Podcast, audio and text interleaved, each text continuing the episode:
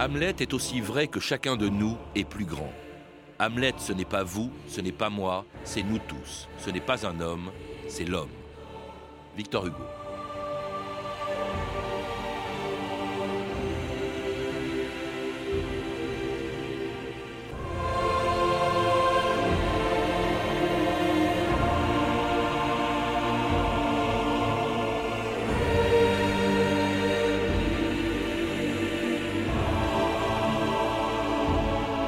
2000 ans d'histoire.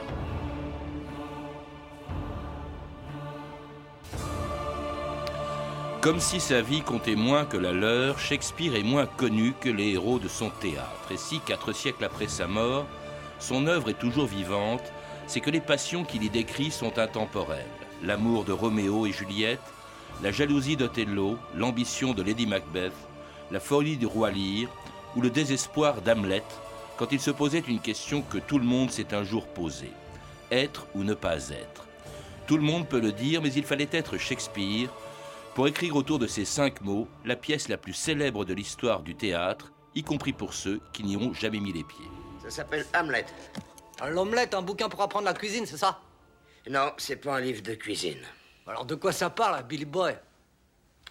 Oh, ça parle de sexe, de meurtre, d'inceste, de folie. Oh, pour moi, c'est le meilleur livre qui ait jamais été écrit. Il a été écrit par William Shakespeare. Il écrivait des pièces de théâtre. Vous savez, la télé où on a enlevé la boîte. Vous nous en lisez un bout? D'accord. Je vous raconte l'histoire. Hamlet, euh, euh, c'est un prince. Il est en fac à l'étranger. Fréqué. Et voilà qu'une lettre l'informe que son père est mort. Voilà qu'au bout de trois semaines, il voit que sa mère, elle se remarie. C'est hard. Et avec son oncle. Quoi? Mon oncle? Voilà l'inceste dont je parlais. On a donc une situation où Hamlet passe tout le reste de la pièce à tourner et à retourner cette question dans sa tête. A-t-il le courage d'affronter son oncle le roi et de venger la mort de son père? Je veux dire, il sort son schlass et c'est bon. Henri Suami, bonjour. Bonjour. Alors c'était l'extrait du film euh, Opération Shakespeare, un professeur faisant découvrir à ses élèves d'une manière originale euh, l'intrigue au fond euh, de la pièce la plus célèbre de l'histoire et du héros le plus célèbre de l'histoire du théâtre et qui fait partie des trois personnages de Shakespeare auxquels vous venez de consacrer un livre, Hamlet, Lear, Macbeth, une histoire de trois personnages shakespeariens. Pourquoi avez-vous choisi ces trois personnages, ces trois héros de Shakespeare et pas d'autres comme par exemple Othello? Je m'intéresse beaucoup à Othello, bien sûr, ainsi qu'aux autres personnages, mais les trois personnages en question ont acquis un statut exceptionnel. Ce sont des mythes au sens véritablement littéraire du terme, c'est-à-dire des personnages imaginaires, mais qui se sont installés dans la culture collective comme euh, s'ils existaient réellement. Et en plus, ce sont des mythes évolutifs, puisqu'ils ont une histoire. Euh, ils ont une histoire dont on ne sait pas quand elle a commencé et dont on ne sait pas quand elle finira parce qu'ils sont dans un état d'évolution permanente, mais aussi d'approfondissement permanent de la part des innombrables individus comme moi qui essayent de comprendre, qui essayent euh, d'analyser et d'approfondir ce qu'ils peuvent bien véhiculer comme signification. Alors avec vous, nous allons nous intéresser à l'un d'entre eux, Hamlet, Hamlet qui est peut-être le plus célèbre de tous et même le plus célèbre des personnages de, tout de toute l'histoire du, théâtre, euh, et donc qui a été écrit en 1600 ou inventé, imaginé en 1600 par Shakespeare, qui s'est inspiré, vous le dites, de trois sources antérieures. Il y avait des Hamlet avant que Shakespeare écrive le sien. Oui, alors il s'est certainement inspiré d'une pièce également intitulée Hamlet, H-A-M-L-E-T, laquelle euh, avait été inspirée par des récits, non pas des pièces de théâtre, mais des récits. L'un qui se donnait euh, pour un récit véritablement historique, alors qu'en fait il s'agit plutôt d'une légende, et un autre texte qui, lui, se présente comme des histoires tragiques. Alors, le premier en date, c'est celui d'un auteur danois, un ecclésiastique danois qui se faisait appeler Saxo Grammaticus, littéralement euh, le saxon grammairien, et qui a euh, écrit en plusieurs volumes une histoire du Danemark, qui est en fait surtout une chanson de gestes, une série euh, d'histoires des grands héros du, du Danemark plutôt imaginaire et mythique. Euh, Quant à François de Belforest, l'auteur de l'autre texte, lui, il s'est inspiré de Saxo Grammaticus, il l'a adapté, il l'a traduit, il en a tiré une histoire tragique. Et nous ne savons pas vraiment si Shakespeare a lu Saxo Grammaticus, qui lui avait écrit en latin. Il s'est peut-être inspiré de François de Belforest, qui a écrit en français. Le texte n'a été traduit en anglais que plus tard, mais il est à peu près sûr qu'il s'est inspiré d'une autre pièce qui s'appelait Hamlet, alors que le héros originel s'appelle Hamlet, A-M-L-E-T. Mais ça se prononce de la même manière. Mais euh, ça se prononce à peu près pareil.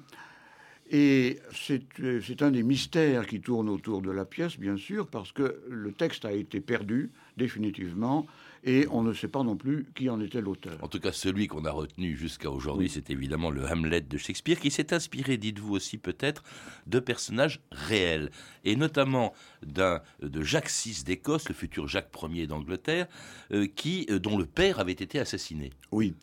Alors moi j'ai toujours pensé qu'il y avait un parallélisme entre l'histoire d'Oreste, euh, Clytemnestre, Agamemnon et Hamlet, mais en fait nous ne savons pas si Shakespeare connaissait cette histoire. En revanche, il connaissait comme tout le monde en Grande-Bretagne l'histoire de Marie Stuart. Marie Stuart qui fut euh, exécutée en 1588. Et euh, Marie Stuart était donc la femme de son cousin qui s'appelait Henry Darnley, euh, qui a été assassiné sur ordre certainement euh, de son amant, l'amant de Marie Stuart, le comte de Borswell. Et ça s'est passé en 1800, en, pardon, en 1567 environ, donc il n'y avait pas tellement longtemps. Et puis on savait aussi, à l'époque où Hamlet a été écrit, que le roi d'Écosse, c'est-à-dire le fils de Marie Stuart, Jacques VI d'Écosse, euh, lorgnait du côté du trône d'Élisabeth. Et effectivement, il a été euh, nommé, enfin, il a été en quelque sorte choisi comme successeur d'Élisabeth en 1603. Donc tout le monde connaissait l'ambition de, euh, de Jacques VI. Et euh, sa situation était particulière puisque euh, sa mère avait été exécutée, son père avait été assassiné euh, par euh, l'amant de, de sa mère. et il est possible que Shakespeare ait été travaillé intérieurement euh, par ce, ce scandale historique qui a eu un Et- retentissement Et oui, parce que l'intrigue de Hamlet ressemble un petit peu à cette histoire de Oui. Jacques VI voulant venger son père assassiné sur ordre de l'amant de sa mère. Enfin, tout ça est un peu compliqué. Et alors, c'est ce que rappelle justement dans un, au- à la fin de l'acte premier euh, de Hamlet, eh bien, justement, le spectre, le père euh, qui a été assassiné et qui vient hanter euh, euh, son fils et qui vient lui demander justement de le venger. Où veux-tu conduire mes pas? Parle. Je n'irai pas plus loin. Écoute-moi bien. J'écoute. L'heure est presque venue où je dois retourner au tourment des flammes sulfureuses. Hélas, pauvre spectre. Ne me plains pas, mais prête une oreille attentive à ce que je vais te révéler. Parle, mon devoir est de t'entendre. Et il sera de me venger quand tu m'auras entendu. Quoi? Écoute, Hamlet, écoute. On a fait croire qu'étant endormi dans mon verger, je fus piqué par un serpent. Ainsi, l'oreille tout entière du Danemark fut par ce récit mensonger de ma mort grossièrement abusée. Mais apprends, noble enfant, que le serpent dont le dard enleva la vie à ton père, maintenant porte sa couronne. Oh, Pressentiment de mon âme. Mon oncle Et c'était donc un passage, un passage célèbre de Hamlet, de la pièce de Shakespeare. Hamlet rencontrant le fantôme de son père, le roi du Danemark, assassiné justement par, par, le, par le frère de ce roi. Et ça, c'est euh, au début donc de, de, de, de la pièce de Hamlet. C'est ce qui va guider toute l'intrigue, la volonté ou non de Hamlet de venger son père assassiné. Et euh, une pièce très longue. C'est la plus longue des pièces de Shakespeare, dites-vous, Henri Suami. Oui, euh, il y a environ 3600 lignes de texte et de vers. Une partie est en prose, une autre partie est en, est en vers. Là, en- ensuite, on a Richard III qui dépasse les 3000 lignes, mais tout de même, si on joue, si on essaye de jouer la pièce dans son intégralité, Ce qui n'a jamais été fait, a- enfin, avec- rarement. Si, c'est fait, mais très rarement, avec les entr'actes, avec les jeux de scène, etc. Ça peut durer jusqu'à 5 heures, ce qui est tout de même beaucoup. Et en général, euh, on n'en voit qu'une partie Enfin, disons qu'on procède à des coupes et ça dure trois heures, trois heures et demie au maximum, quelquefois moins. Beaucoup de personnages aussi, 23 personnages, Oui. ce qui rend l'intrigue Oui. assez compliquée, assez complexe quand même, Henri Suami. Euh, oui, assez complexe. Enfin, disons qu'il y a, en- principe, c'est comme toujours dans Shakespeare, on peut avoir l'impression qu'il y a plusieurs intrigues, mais en fait, euh, ça forme une polyphonie très serrée. Il y a un tressage dans ces intrigues et tout finit par, euh, euh, par le même point, par retrouver le même centre d'intérêt, qui est effectivement le personnage principal. Ce qu'il y a d'original aussi, vous le rappelez, c'est la longueur des, des monologues, dont le plus célèbre d'ailleurs de toute l'histoire de la littérature et qu'on écoute dans cet extrait du Hamlet de et avec Kenneth Branagh dans le rôle titre. To be or not to be? That is the question. Être ou ne pas être, telle est la question. Y a-t-il pour l'âme plus de noblesse à endurer les coups et les revers d'une injurieuse fortune, ou à s'armer contre elle pour mettre fin à une marée de douleurs?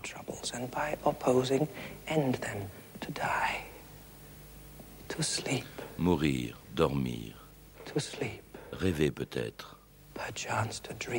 Car sinon, qui supporterait du sort les soufflets et les avanies, les torts de l'oppresseur, les outrages de l'orgueilleux, les affres de l'amour dédaigné, les remises de la justice, l'insolence des gens officiels, les rebuffades que les méritants rencontrent auprès des indignes, alors qu'un petit coup de pointe viendrait à bout de tout cela. 2000 ans d'histoire, Patrice Gélinet. Et le monologue que l'on vient d'entendre, le plus célèbre du théâtre, le plus énigmatique aussi, au fond, être ou ne pas être, qu'est-ce que ça veut dire, Henri Suami C'est en effet énigmatique. Être ou ne pas être, ça peut vouloir dire choisir de vivre ou choisir de mourir parce que la vie est insupportable. Donc on peut considérer que c'est le début d'un monologue sur le suicide. Euh, Quelqu'un qui est terrassé par un dilemme euh, sur ce sujet. Mais vu euh, le sens général de la pièce, le mouvement général de la pièce, être, euh, ça peut aussi vouloir dire euh, participer à la vie, participer à l'action, agir ou ne pas agir, jouer son rôle sur la terre ou ne pas jouer euh, son rôle, euh, se détacher ou au contraire entrer euh, dans, dans la vie, euh, ça peut avoir ce sens. C'est c'est aussi, vous le rappelez, euh, d'une certaine manière, ça fait de Hamlet un peu le, le héros de, de l'inaction, euh, paralysé par sa conscience. Je lis la suite de ce monologue euh, qui, euh, dans lequel Hamlet dit La conscience fait de chacun de nous un couard, c'est ainsi que la verdeur première de nos résolutions s'étiole à l'ombre pâle de la pensée. C'est ainsi que nos entreprises de grand essor et conséquences tournent leur courant de travers et se déroutent de l'action. Et c'est tout, tout le dilemme, au fond, de, de Hamlet, c'est cet homme paralysé dans sa volonté ou dans l'ordre qu'il a reçu de son père de euh, le venger. Oui. Le problème, c'est de savoir ce que signifie exactement le mot conscience. C'est peut-être plus vaste comme signification que la simple conscience morale, c'est-à-dire l'instance qui nous indique ce qui est bien et ce qui est mal, qui nous indique ce qu'il faut faire, enfin quel est le devoir à accomplir et quel est le, péché à ne pas accomplir. Euh, La conscience, le mot conscience, sans doute dans, cette, euh, dans ce passage de Shakespeare, cumule le sens anglais de conscience et celui de consciousness, c'est-à-dire la conscience morale et la conscience psychologique, c'est-à-dire l'intelligence qui permet à un homme d'envisager euh, la réalité comme elle est avec tous ses aspects et en particulier ses aspects contradictoires. On, a dit le, le- le- le héros de l'inaction, ce n'est pas tout à fait vrai, vous le rappelez d'ailleurs. Si on lit la pièce, qu'est-ce qu'il fait? Il agit. Il agit durement. Oui. Il venge son père, il tue son oncle. Oui, oui. Alors c'est évidemment là qu'on se pose des quantités de questions. Est-ce que ça veut dire que le personnage est incohérent, que Shakespeare a fait un peu n'importe quoi, euh, qu'il a fait du remplissage euh, à partir d'une simple histoire de vengeance? Ou bien est-ce que ça veut dire qu'il y a des motivations profondes? Euh, Je pense qu'il y a en effet une intériorisation du thème traditionnel de la vengeance et que cette intériorisation couvre en fait des champs extrêmement nombreux et, et complexes. Et euh, donc il y a d'un côté l'humanisme de la Renaissance euh, qui suppose une prise de conscience justement de toute la destinée de l'homme, mais il y a aussi la religion, il y a aussi le sens de l'au-delà, il y a euh, le, la métaphysique. On, y reviendra, Henri Suami. Mais bon, alors cette pièce a un succès considérable et un succès qui a duré. Mais est-ce qu'immédiatement elle a été bien reçue par les, par les Anglais Car au fond, il était déjà connu, Shakespeare, quand il l'a écrit? Oui, d'après ce que nous pouvons savoir, vous savez, il n'y avait pas de journaux à l'époque, euh, il, il, y a très peu de documents euh, sur la popularité de Shakespeare, sur ce qu'on appelle aujourd'hui la réception. Mais ce qu'on sait, c'est qu'il a été l'auteur le plus joué, le plus célèbre de son temps. Il a même gagné pas mal d'argent. Euh, et il s'est retiré d'ailleurs assez tôt, fortune faite, et il semblait justement intéressé par euh, cet aspect matériel du métier. Et il est certain qu'il a eu du succès auprès du public comme auprès des grands seigneurs et auprès de, la reine Élisabeth et ensuite du roi Jacques VI, enfin ou Jacques Ier, euh, donc, euh, c'était vraiment quelqu'un qui faisait partie de ce qu'on appellerait aujourd'hui l'establishment. Mhm. Et pourtant, il montre toujours une immense liberté d'esprit et d'expression et d'opinion. Et dont le succès euh, était considérable, le succès de cette pièce de Shakespeare, de, Hamlet de Shakespeare, de la pièce et d'un héros, donc qui ont inspiré depuis 400 ans des quantités d'écrivains, de peintres et de musiciens, depuis Scarlatti et Tchaïkovski, jusqu'à un admirateur inattendu de la pièce de Shakespeare et dont vous allez vite reconnaître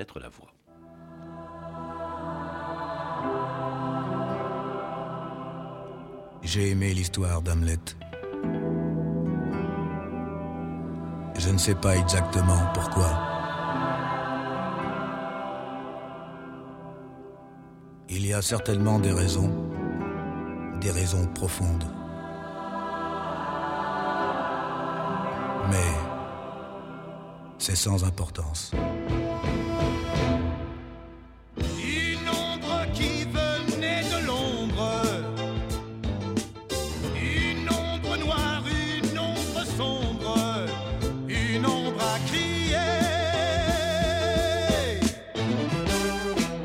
Oh, venge-moi.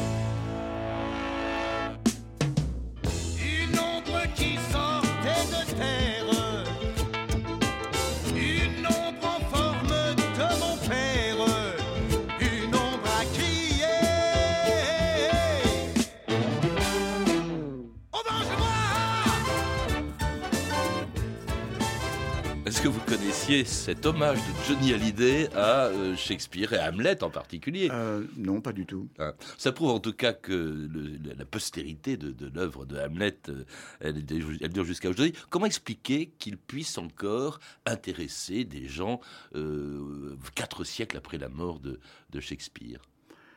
Qu'est-ce que ce héros peut avoir C'est peut-être parce qu'il est intemporel. C'est cette fameuse phrase de Hugo euh, qui disait, vous le citez dans votre livre, Henri Suami, Hamlet est aussi vrai que chacun de nous.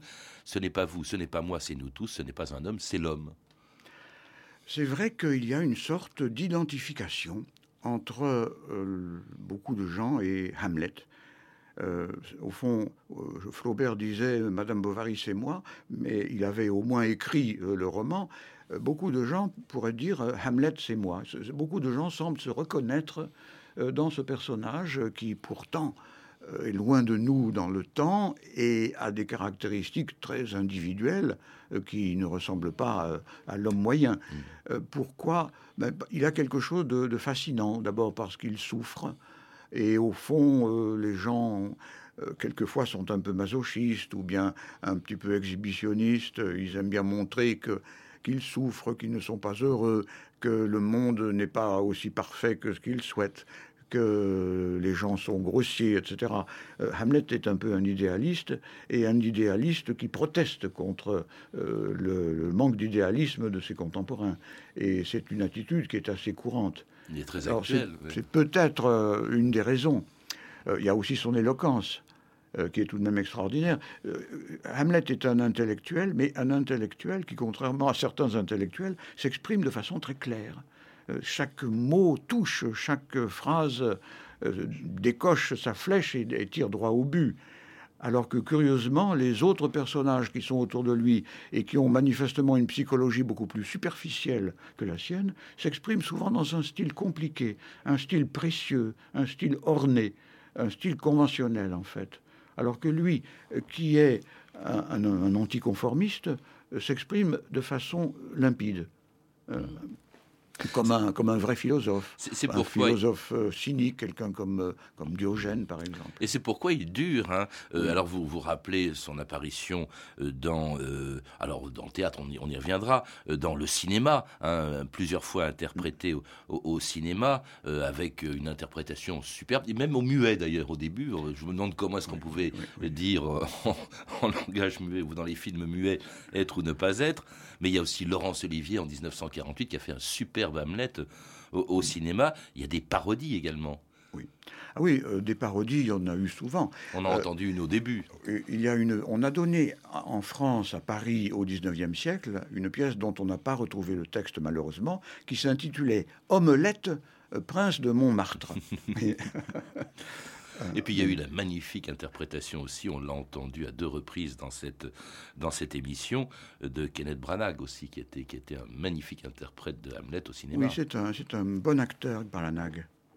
Et puis bien sûr, alors, euh, le théâtre, hein, le théâtre qui continue de jouer les pièces de Hamlet, je crois que c'est la pièce la plus jouée euh, au, au théâtre depuis 200 ans. On écoute euh, Georges Bégou au Festival d'Avignon en 1988. Être ou ne pas être au Festival d'Avignon, c'est la question qu'on peut se poser encore une fois. Oui, il faut être là cette année encore pour Hamlet, un événement qui réunit 104 acteurs et comédiens sous la direction de Patrice Chéreau. Il faut se laisser emporter à nouveau par l'histoire de ce roi assassiné par son frère qui convoitait sa femme et qui par-delà la mort demande à son fils de le venger. Hamlet, Gérard de Sarthe. Être ou ne pas être, c'est la question. Il faut une maturité, il faut une technique, il faut une force, c'est un, c'est un marathon. Il faut être un athlète pour interpréter un tel rôle. Le héros principal, c'est-à-dire Hamlet, euh, est fou ou feint la folie, simule la folie. Ça, on ne le, sait, on ne le saura jamais. Dire, il dit qu'il fait semblant d'être fou, il dit exactement, je veux dire, mais euh, est-ce que ce n'est pas simplement pour pouvoir vivre simplement au grand jour une folie réelle ou un état dépressif euh, réel? Je veux dire, c'est quelqu'un de, de- de dépressif et de profondément euh, mélancolique, c'est un écorché vif. C'était Patrice Chéreau, donc au Festival d'Avignon en 88, euh, sur un Hamlet qu'il avait monté là-bas, et qui se pose une question qu'on se pose depuis 400 ans au fond, et parmi toutes les questions qu'on se pose, était-il fou ou non? Vous, vous dites, euh, Henri Suami, que jamais peut-être un, personnage, une œuvre, n'a été à ce point commenté par les critiques depuis Ah oui. qu'elle a été écrite. Les gloses là-dessus, on n'a on jamais cessé de gloser, Oui, sur, c'est- de se poser des terrible questions d'ailleurs sur parce qu'après on n'ose plus gloser. Comme je me permets de dire quelquefois par plaisanterie, on ne fait pas de Hamlet sans marcher sur des œufs. Et euh, euh, le fait est qu'après toutes les innombrables opinions qui ont été avancées, toutes les analyses, on n'ose pas pénétrer sur ce terrain. Et la folie euh, fait partie évidemment des sujets euh, très complexes, des sujets controversés. Est-ce qu'il était fou ou est-ce qu'il feignait de l'être il s'est fondé sur les, sur les sources, parce que au- c'est comme le personnage de Brutus de l'Antiquité, le personnage de Saxo Grammaticus a simulé la folie et même, euh, disons, le retard mental euh, pour tromper son adversaire, pour euh, sembler inoffensif. Mais dans la pièce de Shakespeare, c'est beaucoup plus complexe parce qu'il dit qu'il va faire le fou. En réalité, il ne fait pas réellement le fou. À aucun moment on ne le voit faire le fou, euh, sauf dans certaines mises en scène contemporaines. Seulement, il prononce des quantités de plaisanteries, de paradoxes.